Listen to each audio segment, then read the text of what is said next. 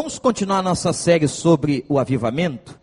E eu quero que os irmãos abram suas Bíblias no livro de Atos, capítulo 2, versículo de número 42. Nós vamos falar sobre as características, características do verdadeiro avivamento. Atos 2, 42 a 47.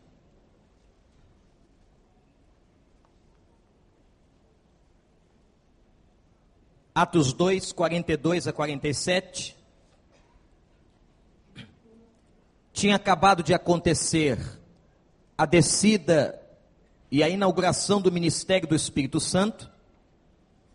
E agora vem um relato da vida dos cristãos naquele momento da história, no nascimento da igreja.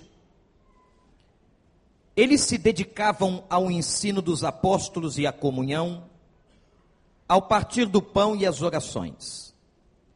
E todos estavam cheios de temor, e muitas maravilhas e sinais eram feitos pelos apóstolos. Os que criam mantinham-se unidos e tinham tudo em comum. Vendendo suas propriedades e bens, distribuíam a cada um conforme a sua necessidade. E todos os dias continuavam a reunir-se no pátio do templo e partiam o pão em suas casas e juntos participavam das refeições com alegria e sinceridade de coração, louvando a Deus e tendo a simpatia de todo o povo, e o Senhor lhes acrescentava diariamente os que iam sendo salvos. Que Deus nos abençoe. Você pode anotar certamente algumas coisas, porque eu quero fazer uma distinção baseado nesse texto entre o verdadeiro e o falso avivamento. Nós precisamos entender, irmãos, que há muitos movimentos que são chamados de movimentos avivalistas, que na verdade não tem nada a ver com o avivamento de Deus. E que acabam sendo instrumentos malignos para atrapalhar a obra de Deus e realmente para que recebamos o verdadeiro avivamento. Existe um problema aqui, doutrinário teológico, com a passagem que eu li. Qual é o problema? É óbvio que o problema não é do texto, o problema é sempre nosso. Alguns estudiosos acreditam que esta maneira de viver da igreja foi pontual. Isto é, o que aconteceu em Atos 2, 42 a 47, nunca mais vai acontecer. Foi um momento em que o Espírito Santo se manifestou para confirmar, ratificar o seu ministério, e por isso ele derramou sobre a igreja uma unção especial e as pessoas viviam desta maneira. Então, para algumas pessoas, alguns intérpretes da Bíblia, o que está aqui foi uma coisa apenas histórica. Eu não acredito nisso. Eu acredito que aquilo que Deus fez na igreja, em qualquer época da história, pode se repetir. A Bíblia diz sobre Jesus Cristo: Eu sou o mesmo ontem, hoje e eternamente. O Deus que fez milagres no passado continua fazendo hoje e o fará até a volta de Cristo. O Deus que opera sinais e maravilhas hoje, operou no passado e continuará operando. Portanto, amada igreja, na minha visão, o texto que está aqui é um modelo de alguma coisa que é possível não é uma ficção e não é, na verdade, algo apenas pontual na história da igreja. Não, eu acredito que o que aconteceu no meio daquela igreja pode acontecer no meio da nossa igreja. Quais são as características do verdadeiro avivamento? A partir desse texto. O que nós temos aqui é a eminência de um derramamento do Espírito, o selo do Espírito, a visitação de Deus. E esse é um texto muito próprio para que nós venhamos a entender o verdadeiro avivamento. Primeira característica. A primeira característica do verdadeiro avivamento está na liderança. Atenção, igreja. Podemos projetar este primeiro ponto. Primeira característica. Vocês vão ver líderes buscando a Deus.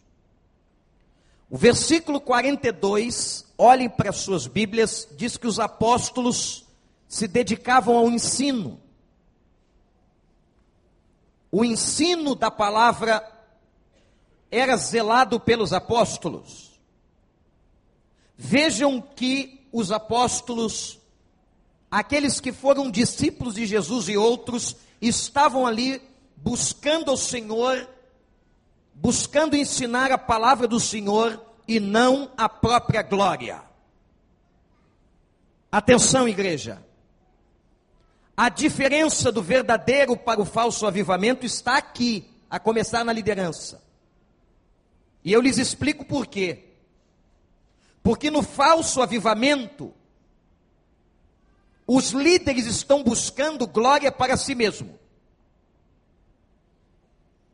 Os líderes estão buscando engrandecimento próprio. Eu vou usar dois exemplos bíblicos de que os próprios apóstolos rejeitavam qualquer tipo de glória. Como, por exemplo, em Atos 10, versos 25 e 26, quando Pedro chega na casa de Cornélio, Cornélio era gentio, e assim que Pedro entra na sua casa, a Bíblia diz que Cornélio se prostrou e se ajoelhou diante de Pedro. A resposta que Pedro deu foi a seguinte: Levanta-te, Cornélio, porque eu sou homem como você. Pedro rejeitou a glória, rejeitou aquela reverência, não aceitou o fato de Cornélio ter se prostrado, se ajoelhado na sua presença. Agora vou lhes trazer um outro exemplo ainda mais forte. Quando lá em Apocalipse 22, João tem a visão de um anjo, um anjo, e a Bíblia diz que o anjo está diante de João e João se prostra. A palavra de Deus declara que o anjo manda João levantar e faz a seguinte declaração: olha que interessante. Levante-se, porque eu sou servo de Deus como você. Pedro diz a Cornélio: sou homem como você. E o anjo diz a João: sou servo de Deus como você. No falso avivamento, os homens buscam glória para si.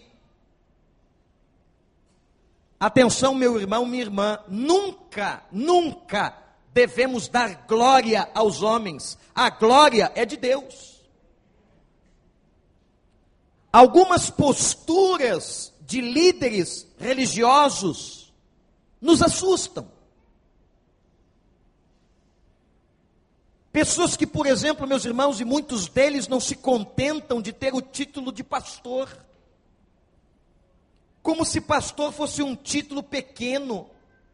Meus irmãos e irmãs, Jesus Cristo foi chamado de pastor de ovelhas. Quem somos nós? Quem sou eu para receber o mesmo título que o meu Senhor? Mas hoje há no Brasil uma briga de poder e não há outro nome, em que líderes ficam buscando nomenclaturas, títulos e glória para si mesmo. Se chamando de tantos títulos, e vocês ouvem na televisão, títulos que pertenciam ao Novo Testamento, e pessoas às vezes usando certos títulos de maneira absolutamente indevida.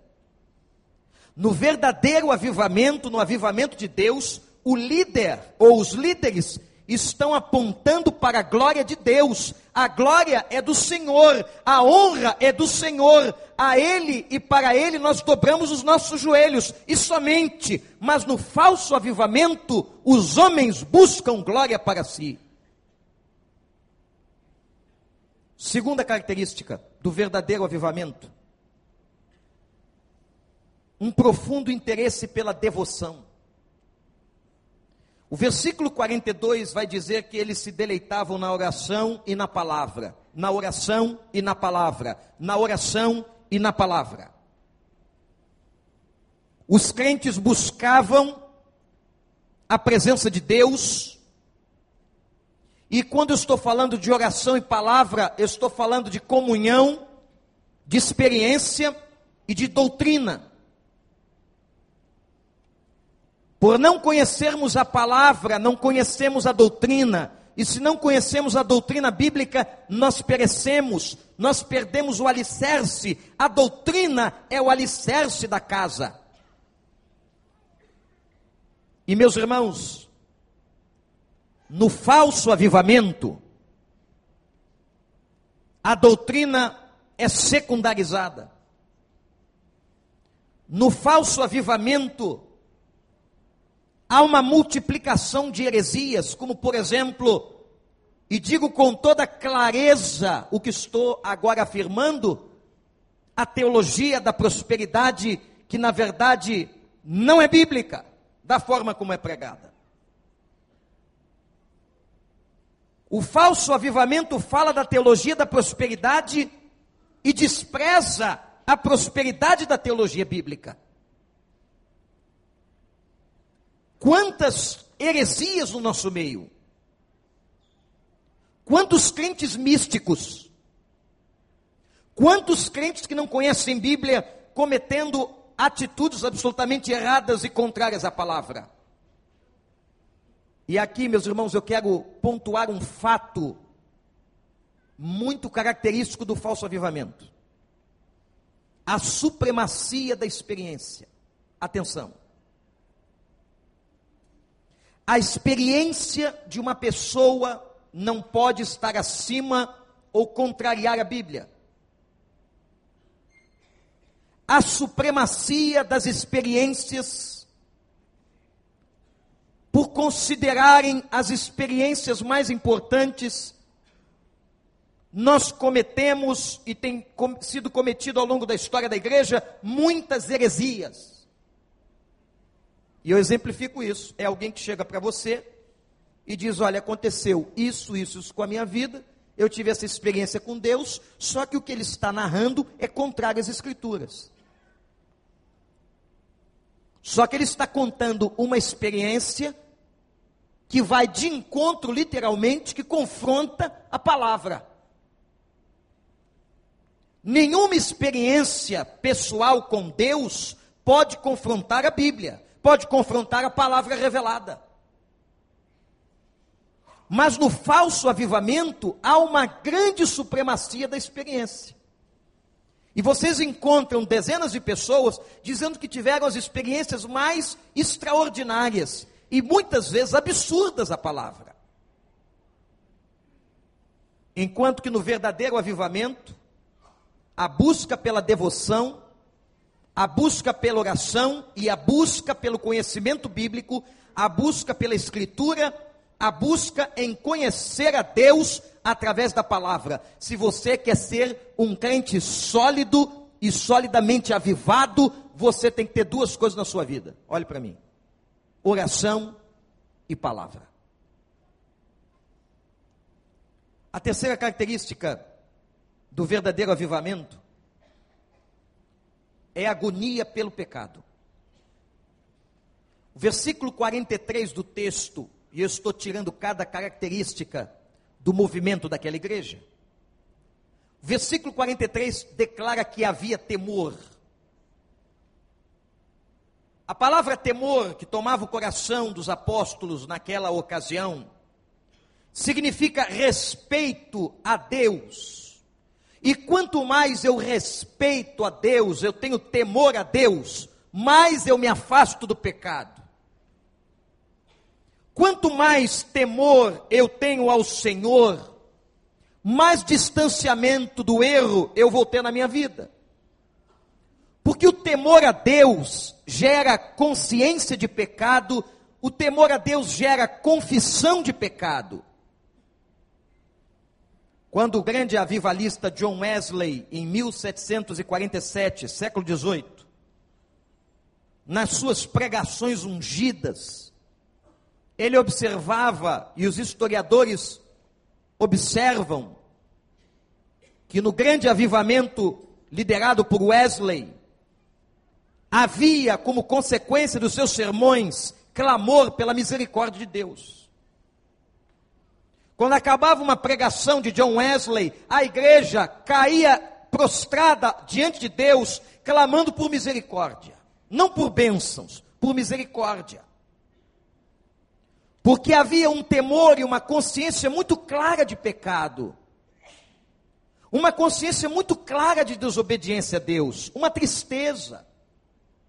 Irmãos, parece que hoje nós não ficamos mais tristes quando pecamos. Não há mais qualquer problema.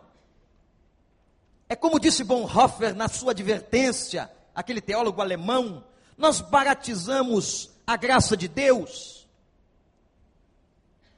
Ah, porque Deus nos perdoa, não tem problema, podemos pecar. Mas aí eu te lembro Romanos capítulo 6, que diz assim: porque a graça de Deus é grande, e ele pergunta: continuaremos pecando? porque a graça de Deus é abundante na nossa vida, nós vamos continuar pecando? O apóstolo Paulo responde: de modo nenhum. Quem tem temor a Deus se afasta do pecado. Quem tem temor a Deus se constrange com o pecado. Quem tem temor a Deus não vive na prática contínua do pecado. Ele vai procurar resolver o problema com Deus. Isso é no verdadeiro avivamento. Outro avivalista, que várias vezes já citei aqui, Jonathan Eduardo, quando ele pregava os seus sermões, observava-se que havia uma geração de confissão na congregação. Quando ele acabava de pregar, o povo tratava de confessar os seus pecados. Aliás, confissão de pecados desapareceu das liturgias e das ordens de culto das igrejas. Momento em que congregacionalmente as pessoas se prostravam para confessar pecados. Você não vê mais isso. Por quê? Observem qual é a teologia que tem sido pregada. Observem o que tem sido passado dos púlpitos. A ênfase hoje está em receber bênçãos. Está na teologia da prosperidade está em palavras de vitória, e somente nisso. Não que nós não tenhamos que pregar a vitória, temos que pregar e somos mais do que vencedores em Cristo Jesus. Entretanto, também temos que pregar contra o pecado. Os púlpitos e os profetas têm que falar contra o pecado. A igreja tem que sentir o peso do seu pecado. A igreja tem que confessar o seu pecado. O que João disse? Se confessarmos os nossos pecados, Ele é fiel e justo para nos perdoar. Mas se a igreja não tem consciência do seu pecado, ela não confessa. No falso avivamento, as pessoas aboliram a confissão de pecados. As pessoas não têm consciência, não há este temor. Há uma ênfase, por exemplo, na libertação e não no libertador. A ênfase está na expulsão de demônios. Quanto tempo nós gastamos de muitos cultos, não aqui, mas em tantos lugares, onde Deus deveria ser glorificado e honrado, o tempo é gasto com exorcismo. O tempo é gasto fazendo entrevista com Satanás, com microfone. O tempo é gasto com exibicionismo satânico, com marketing do diabo. A ênfase tem que estar no libertador e não na libertação. E mais, sabe por que não deve existir um culto específico de libertação? Porque todo culto na presença de Deus, onde a sua palavra é pregada, onde a oração é feita, acontece e gera libertação. Todo culto. Eu não preciso marcar um dia específico para uma obra de libertação. Tem que haver libertação. Tem que acontecer libertação hoje de manhã aqui. Pelo poder da palavra. Não é pela intrepidez do pregador, pela competência dos hinos. Não, a palavra de Deus gera libertação. Então, todo culto numa igreja, diante de Deus, com a Bíblia aberta e oração sincera, é um culto de libertação. Isso é doutrina, irmãos. A quarta característica do verdadeiro avivamento. Quem é que está anotando? Me lembra aí. Qual foi a primeira característica? Liderança, líderes buscando a Deus. Segunda característica? Profundo interesse na devoção, na oração e na palavra. Terceira característica? Agonia pelo pecado. Quarta característica: uma vida em santidade. Os versículos 44 a 47 falam de um estilo de vida. Olhem para suas Bíblias, irmãos. Vejam como eles viviam. A narrativa aqui é de como eles estavam vivendo. Os que criam mantinham-se unidos. Olha aqui, uma igreja unida. Tinham tudo em comum. O que faltava na casa do outro, o outro supria. Ninguém passava fome, sede ou andava nu. As necessidades eram compartilhadas. Isto é igreja. E diz o texto, versículo 45, que vendiam até suas propriedades e bens, distribuíam a cada um conforme a sua necessidade. Todos os dias continuavam a reunir-se no pátio do templo, no pátio. Partiam um pão nas casas e juntos participavam das refeições e havia alegria e sinceridade no coração louvando a Deus, caíam na simpatia do povo.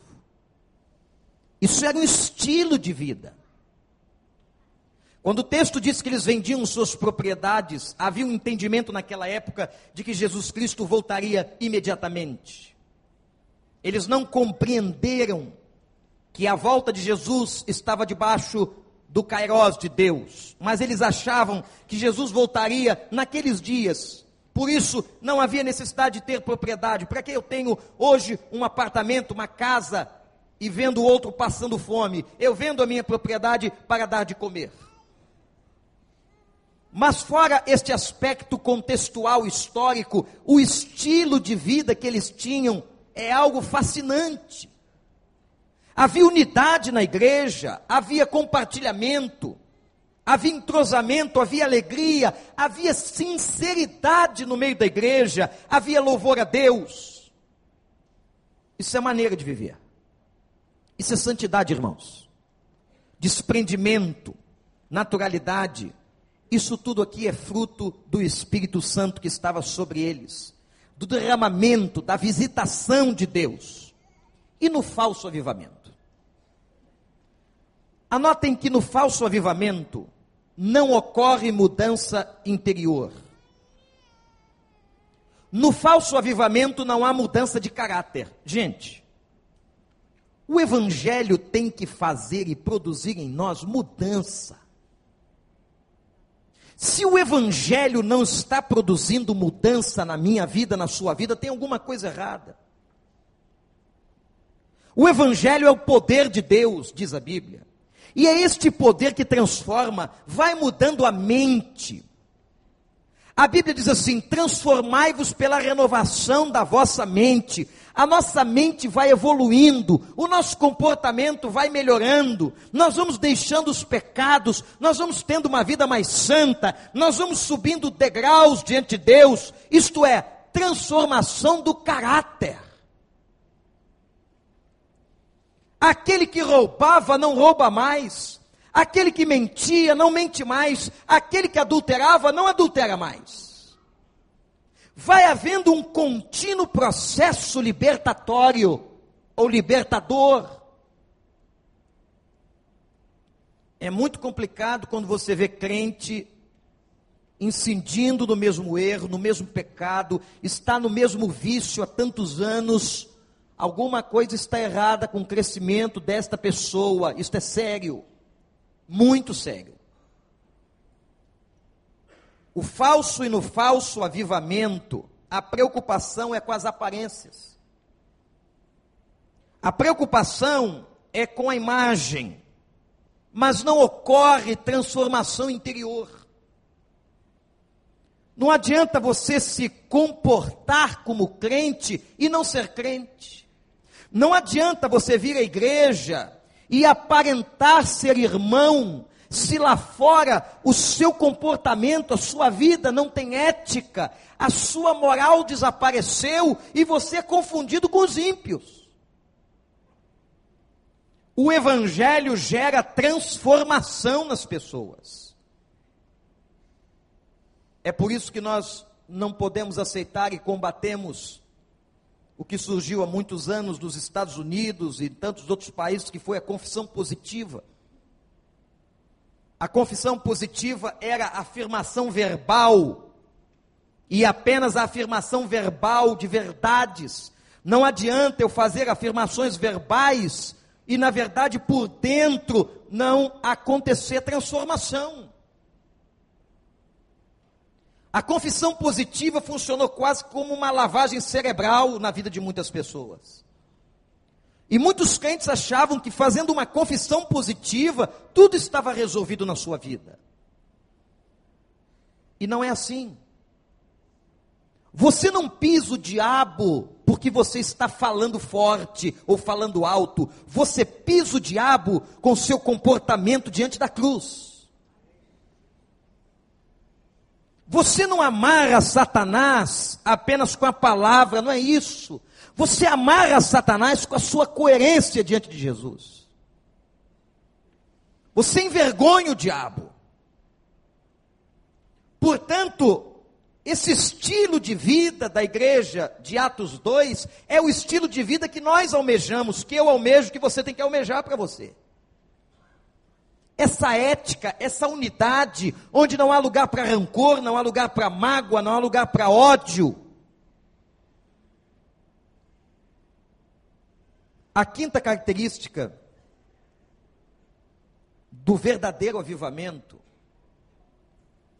é equilíbrio emocional. E aqui nós estamos num ponto nevrálgico, sério, por causa da característica do povo brasileiro. Nós somos um povo extremamente emotivo. Hoje já é sabido cientificamente que há características na relação da cultura com a emoção. É óbvio que o comportamento emocional de um alemão não é igual ao comportamento emocional de um latino ou até de um italiano. Então existem nuances, características culturais e também pessoais. O versículo 43 diz que eles realizavam maravilhas. E aqui está um problema muito sério. Realizavam maravilhas diante de Deus, só que o avivamento verdadeiro produz maravilhas sim, mas debaixo de saúde emocional.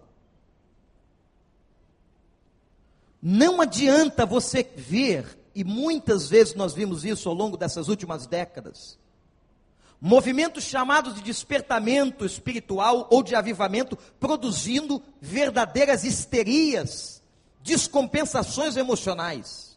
Isto não é avivamento de Deus. Avivamento de Deus traz saúde. Saúde emocional, saúde na cabeça, não pode trazer doença. Não é de Deus. A ação de Deus sobre as pessoas, ela é uma ação que respeita inclusive a personalidade. O que eu quero dizer com isso? Meus irmãos, se uma pessoa, e é característica de personalidade, ela tem uma veia mais emotiva, Deus vai tratá-la assim.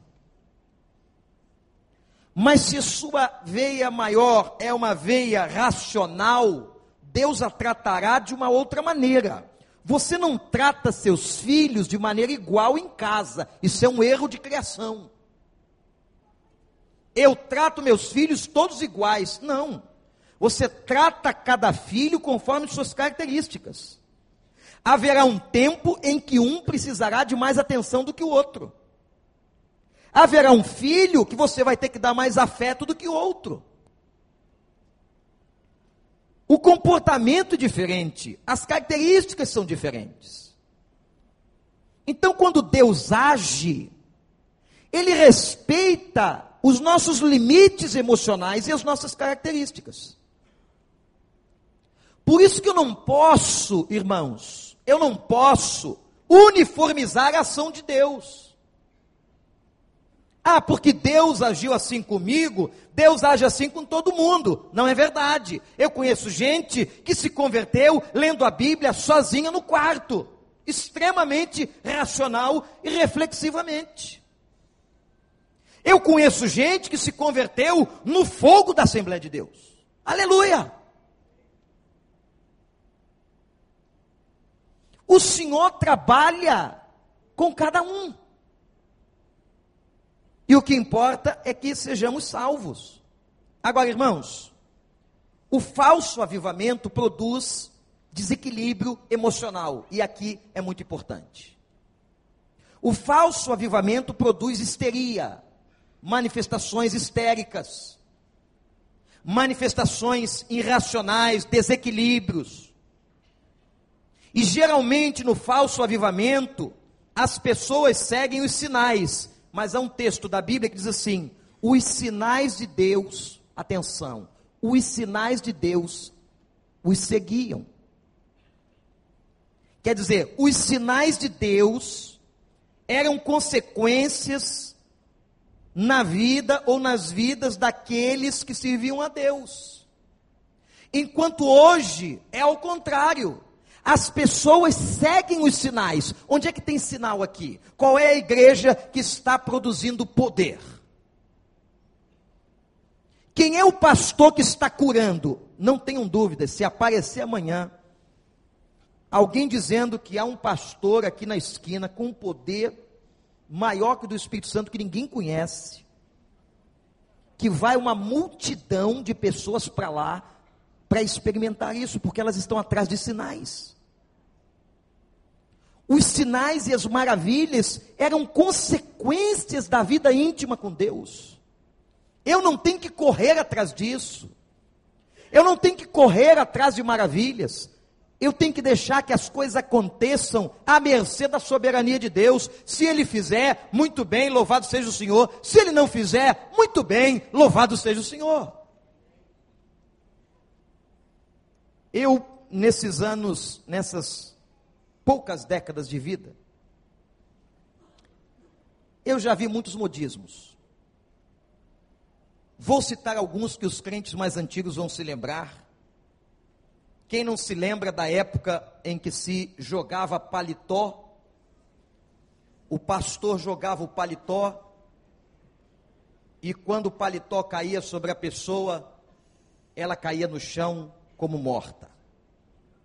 Um dia, jogaram um paletó, caiu sobre um bêbado, o bêbado caiu no chão e uma pessoa perguntou: O que, você está sentindo? Ele disse: É um mau cheiro danado. O paletó está fedendo. Houve a época de se jogar paletó, houve a época em que aparecia dente de ouro na boca das pessoas. As pessoas corriam para os dentistas, ah, olha aqui, ó, nasceu. E o dentista ia examinar, diz, não, meu filho, não tem ouro aí não. E aí você fica, eu me lembro de um artigo do pastor Darcy Zilek, onde ele questionava qual era o propósito de Deus com certos sinais, qual era o propósito que teria Deus em colocar dente de ouro na boca das pessoas. Eu fiquei pensando, só havia um, um cara endividado, recebeu uma dentadura de ouro, vai mandar arrancar tudo, vende e ganha ou paga a dívida. E fica banguela, óbvio, vai ter que comprar uma dentadura.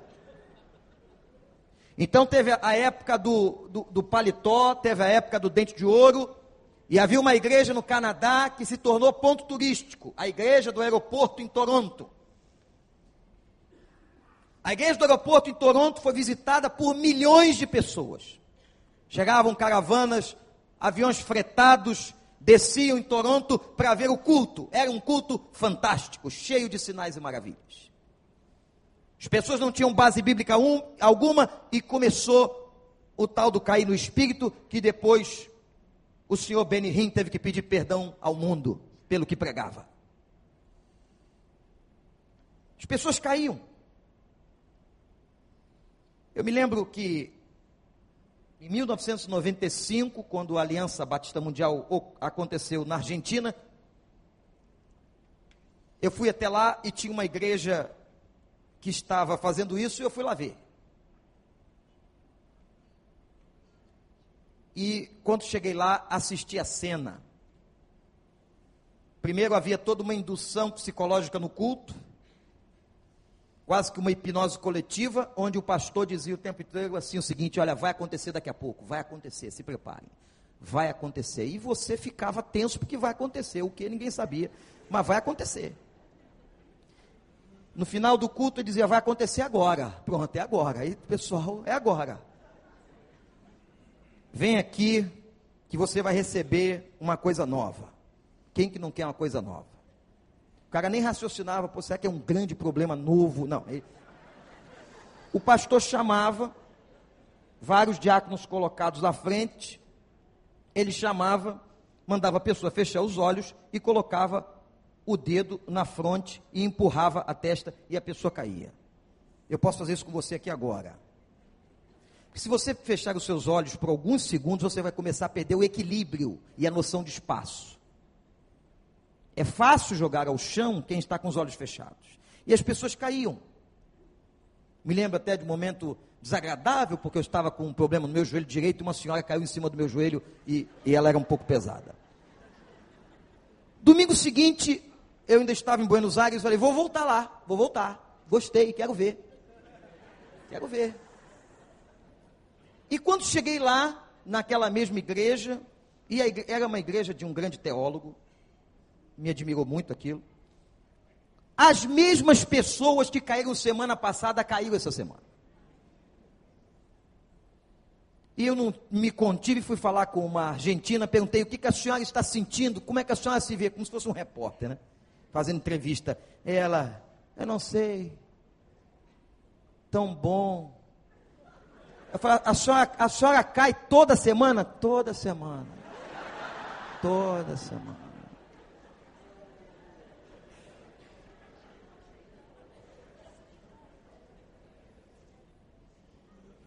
Me fez lembrar de uma tia que eu tinha. Quando tinha enterro da família, e tem uma época na família que vai morrendo todo mundo, né? Ela se jogava para trás. Então, ela dava uma olhadinha de rabo de olho assim. As irmãs já se posicionavam atrás dela, para saber que ela ia ter aquele movimento histérico. E ela se jogava para trás, as irmãs seguravam. A minha mãe não era fácil, ela, ela tinha uma... E aí ela disse, chamou as outras irmãs disse assim: hoje ninguém fica atrás dela. Hoje nós vamos deixar ela cair. Mas a outra, que era intermediária, mais conciliadora, disse assim: minha filha, olha só, nós estamos indo para o enterro da titia. E se você se jogar para trás, você vai cair no chão, porque nós não vamos segurar você. E naquele dia, naquele velório, ela não caiu. Aí o pessoal, olha, maravilha, está curada. Nunca mais caiu em enterro nenhum. Movimentos de indução psicológica Há um artigo fantástico, não estou me lembrando aqui exatamente o autor, que fala da manipulação e do poder da manipulação psicológica num culto. Como é que, por exemplo, Hitler conseguia manipular as massas? Existem pessoas que foram estudadas até por falas hipnóticas, pessoas que falavam e Leonel Brizola era um desses que foi estudado por grandes universidades, o poder da comunicação que quase hipnotizava quem assistia, mesmo se você fosse contra ao partido político daquela pessoa. O poder hipnótico da fala, a manipulação. Irmãos, o verdadeiro avivamento de Deus não produz isso. Quando você vê textos que falam de prostração de pessoas, pessoas caíram prostradas, e nada disso foi programado, foi por aparições especialíssimas de Deus, e as pessoas caíam se sentindo pecadores, como aconteceu com Isaías, como aconteceu com tantos homens na Bíblia. Mas guardem isso, o verdadeiro avivamento de Deus ele produz equilíbrio, ele produz saúde, ele não produz esses movimentos apenas emocionais, histéricos, neuróticos e adoecidos. A pessoa, quando ela está santificada, em santidade, quando ela está no avivamento, ela está com saúde. E tem muita gente doente psicologicamente tremendas doenças. Isso tem a ver também, irmãos, com imaturidade espiritual. Há uma correlação estreita e profunda entre a imaturidade da pessoa com as histerias emocionais. Crentes repetitivos, que não saem do lugar, que falam do mesmo problema 30 anos ocupando os gabinetes pastorais. Não resolvem, porque não podem resolver, porque aquele problema se tornou o centro da vida. Se tirar aquilo, ele morre. Ah, pastor, meu problema é o meu marido, meu marido, meu marido. Todo dia, toda hora, toda semana. Minha filha cai de joelho e clama: só o Senhor pode salvar.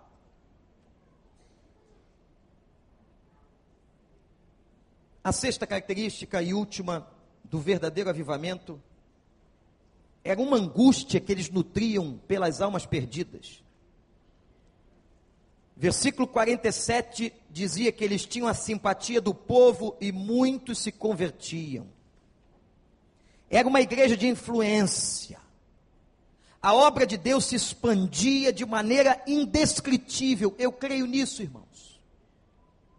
E lhes digo: a obra de Deus hoje só não se expande mais por causa da nossa negligência, do nosso egoísmo. Nós somos centrados em nós mesmos. A igreja parou de pregar, o diabo calou a boca de muita gente, muita gente que não dá testemunho, que não fala de Jesus, que não ganha uma alma para Cristo ano após ano. Em Northampton, em 1735, num grande movimento avivalista do século XVIII, há uma frase que define o que estava acontecendo ali, muito parecido com o que acontece no texto. A frase é a seguinte: e a cidade, presta atenção, e a cidade parecia estar cheia da presença de Deus. Que coisa linda! Eu gostaria, irmãos, que não só esse bairro, que esta cidade do Rio de Janeiro estivesse cheia da presença de Deus. Mas não é com confissão positiva. Não adianta chegar e vir dizer aqui, gente, vamos pular, vamos cantar, porque o Rio de Janeiro é de Jesus. E, não é não. O Rio de Janeiro está debaixo do poder do inferno.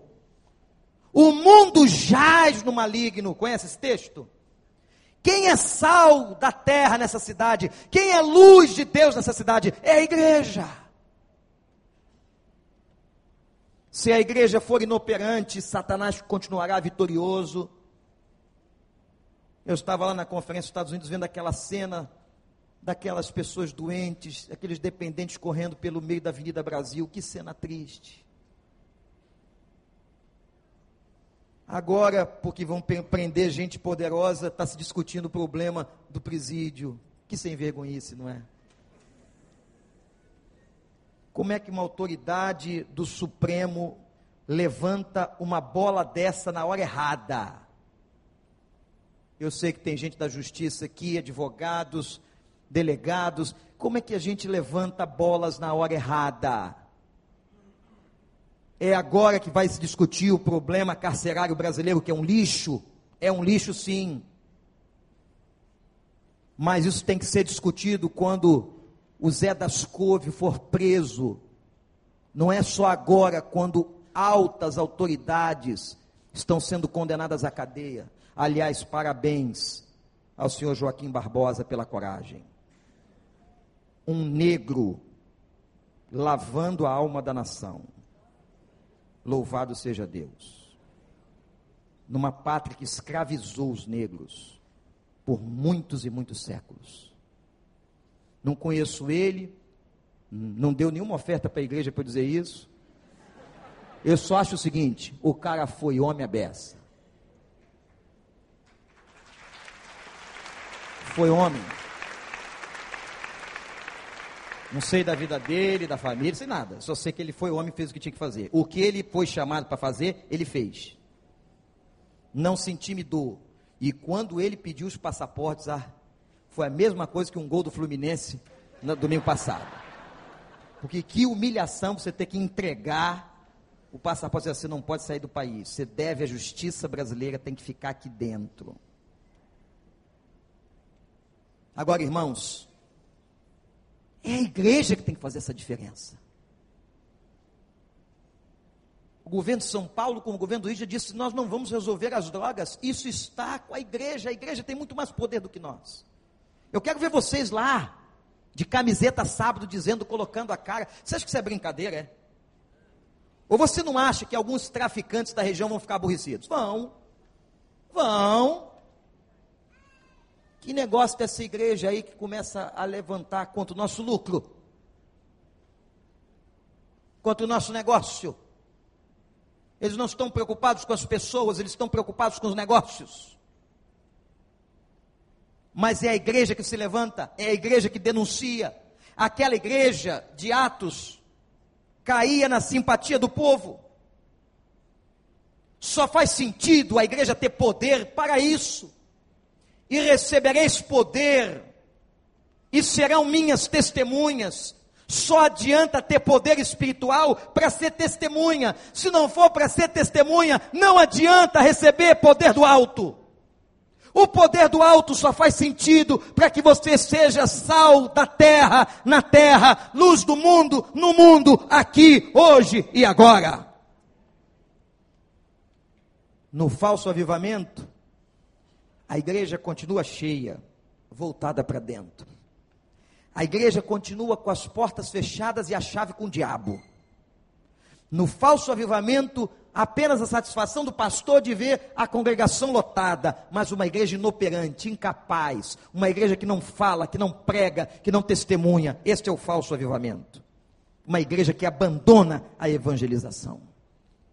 Listei, meus irmãos, aí seis características, seis baseadas nesse texto, de uma igreja que viveu um processo de derramamento do Espírito, e lhes afirmo nesta conclusão: eu creio que o que aconteceu em Atos 2 pode acontecer aqui e nesta cidade, em nome de Jesus precisamos e queremos este avivamento. O avivamento verdadeiro e não falso. O avivamento que traz saúde, que traz santidade, que traz palavra, que traz oração, que traz devoção, que traz unidade, que traz uma igreja forte. É este avivamento que nós estamos buscando em nome de Jesus e que eu convoco a você a que entre nisso com a gente em clamor, em oração, no nome dele, para a honra e para a sua glória. A glória é dele, não é de pastor nenhum, não é de homem nenhum, é do Senhor. Vamos ficar de pé.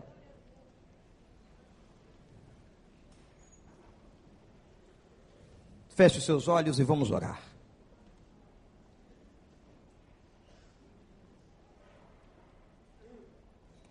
Hoje à noite nós vamos falar sobre o, o autor do avivamento. Vamos falar sobre o vento. Não deixe de estar aqui não, mas nesse momento agora eu quero pedir para você, que você ore. E diga, Pai, eu quero esse verdadeiro avivamento começar na minha vida, na minha família. Eu quero na minha igreja.